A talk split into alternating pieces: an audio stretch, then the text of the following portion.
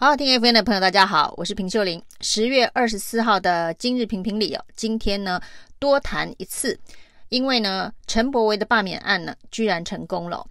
那选举或是罢免就是这样哦，票多的赢，票少的输哦。虽然这一次的差距不大，同意罢免的七万七千八百九十九票，反对罢免的七万三千四百三十三票，大概只有差了四千五百票左右。但是呢，意义却非常的重大哦。那第一个，这个是台湾历史上啊，村里长不算的罢免案里头，这个投票率最高的，居然过半，高达百分之五十一点七二的选民出来投票。显然，这个罢免案受到高度的重视哦。这个罢免案的这个投票率哦，甚至比高雄市罢韩的投票率还要高。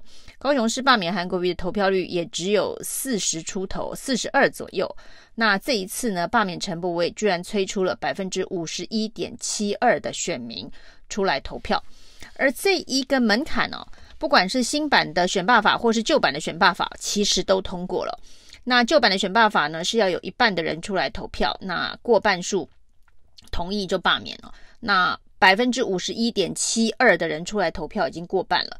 那这个五十一点七二当中呢，这个赞成投票的人当然也过半，大概百分之二十七左右。那这件事情哦，代表的一个意义就是这一次呢，民进党上上下下还是用抗中保台的概念在帮陈柏惟催票顾票。那这个台湾价值的十字架，这一次看起来不再是无往不利哦。也就是说呢，民进党从这个二零一六年以后哦，特别是二零二零年那一场大选所大卖的芒果干，看起来是收掉了。那芒果干这一张牌不再奏效，接下来民进党的选举也就没办法那么的顺风顺水了。那当然，除了台湾价值芒果干的这一张牌不再奏效之外，这次选举的另外一个意义，其实反映的是民意沸腾的出口。陈柏伟本身哦，那在这一场罢免案当中所需要负起的责任哦，恐怕大概只有三十趴左右。需要负起最大责任的，应该是民进党执政的失败哦。这个大概又是一个七三比的一个责任分配哦。很多民众在这一次会出来罢免陈柏惟，很大一部分是为了要教训民进党。当然，民进党呢，在虽然全党上下都支持陈柏惟的状态之下，还是输了这一场罢免战哦。那现在呢，最新的论述就是最大的在野党霸凌最小的在野党，就是说国民党呢，倾全党之力霸凌呢，在立法院里头最小的一个激进党，只有一席立委的基进党，所以这是最大在野党霸凌最小在野党哦，完全把自己的角色最大执政党。给撇清了。那这次最大的执政党力保最小的在野党为什么没有办法成功？因为其实很多选民哦，除了认为陈柏惟不适任之外哦，其实想教训的是民进党。所以这场选战的意义不只是芒果干馊了，以后可能不在选举当中可以奏效。另外一个重大的意义就是呢，民进党呢在执政。上面如果在持续没有办法压制民意的不满的话，接下来的选举当中，恐怕呢陆陆续续还会继续像陈柏惟这样子的失利。那就是有人说，下一个如果是中正万华的林长佐罢免起来的难度，恐怕比陈柏惟还要低哦。林长佐是不是正在瑟瑟发抖当中哦？那这整个呢？其中非常荒谬的是，有关于对民进党来讲抗中保台大战说的论述哦，总是不管是这一个国民党如果呢选赢的话哦，台湾会不保，那或者是呢中国就会势力，中国势力就会大增哦。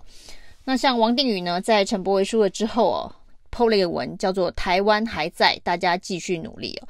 那不是在选前的诉求都是万一输了，台湾可能会被卖哦，所以现在选输了，告诉大家说台湾其实还在。那陈柏维的这个败选感言哦，这个被罢免感言哦，是国民党不倒，台湾不会好。那这一个论述看起来也有一点过气了。那这个国民党不倒，台湾不会好。其实国民党在立法院呢、早就已经倒。不管是任何的法案，强烈的杯葛抗争哦，从来没有赢过任何一场。所以在立法院里头呢，其实国民党早就倒，但是台湾并没有因此更好。那陈柏惟在被罢免之后，还是同样一套的论述啊。那显然呢，这一场这一个罢免大戏啊，的确是还蛮荒谬的。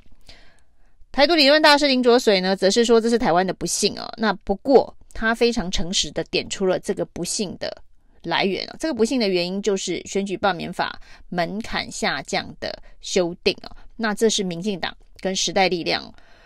呃，在立法院联手通过的降低罢免案的门槛。那本来降低罢免案的门槛呢，是要作为罢免国民党立委、罢免国民党市长的有力工具哦。结果没想到呢，现在一路以来哦，杀到自己人哦。不管是王浩宇这个第一个被罢免的市议员哦，这一个陈柏惟第一个被罢免的国会议员，都可以看得出来，这一种罢免的仇恨动员的确是还蛮有效。蛮容易过关的，所以现在重要的是这个回力标哦。现在呢，政坛充满了各式各样的回力标，每天飞来飞去哦。陈其迈的这个城中城回力标，蔡英文的莱猪回力标，那现在当然就是选罢法门槛降低的回力标，又射回了民进党自己该如何处理这个烫手山芋哦。林卓水是呼吁哦，这个解铃还须系铃人哦，是不是？执政党应该要赶快来处理有关于罢免门槛的问题。事实上，在选前的分析当中也提到，我也提到，就是呢，罢免陈柏惟如果成功，最大的意义哦，就是督促民进党去把选罢法的这个不合理性哦，现在既然觉得它的不合理性是恶法，就应该要痛定思痛，把它改回来，承认之前呢，这个联手降低选罢法的。门槛罢免的门槛是错误的决策，不然这个回力标再怎么飞哦，接下来真的要瑟瑟发抖的应该是林长佐。而江启臣在陈柏惟这一个罢免案通过之后，说这个希望能够终结仇恨政治，但是终结仇恨政治的根结还是回到了这个罢免制度的不合理。那如果觉得罢免制度的不合理，现在唯一有能力。可以通过修法的只有执政党，大家都看到立法院的运作。现在不管哪一个在野党提出什么样的法案是没有机会通过的，除非执政党愿意，执政党想推。那如果呢，觉得几年前自己才修法降低门槛，现在呢又要再修法提高门槛哦，觉得很丢脸的话，其实没有关系哦，先道歉，大家都能接受，不会为难呢。那只是愿不愿意真的透过修法制度化的方式终结仇恨政治哦，真的回到人民做主的一个政治游戏规则上面。那这个政治游戏规则呢，其实也告诉民进党一件事情哦。不是所有的事情都能够用台湾价值抗中保台。当你把台湾价值抗中保台这样子的一个巨大的十字架要求台中市的选民扛起来的时候哦，台中市选民是没有必要一定要当这一个驮负这么沉重十字架的那一批选民哦。他们要的是台中市台中市选区里头这个市民的利益哦。那不能够要他们扛起民进党所强加赋予的标签式的台湾价值的利益哦。那这个就是台中人今天告诉民进党的答案哦。我们台中人关心台中市哦，关心政治人物能不能够让台中市民过得更好，而不是要扛起民进党在选举当中所高举的台湾价值、高举的抗中保台。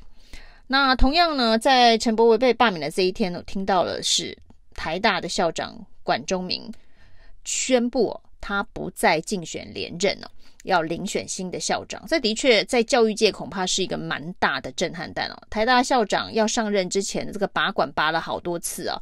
拔了这么长的时间，好不容易走马上任的管中明，居然自己宣布他要世代交替哦。他的理由是，二零二三年他卸任的时候就已经六十六岁了，那他希望更有创新能力、更有创意的年轻人来接台大的校长，他觉得这对台大更好。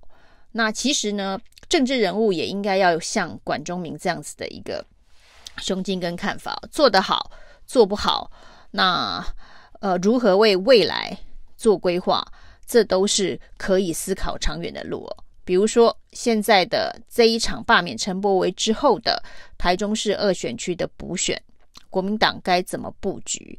民进党该怎么推出新的人选？该用什么样子的一个论述去打这场新选战？如果大家都有像管中闵这样子的新思维哦，台湾的政治也许还有救。以上是今天的评评理，谢谢收听。谢谢收听，请继续关注好好听 FM，并分享给您的好朋友。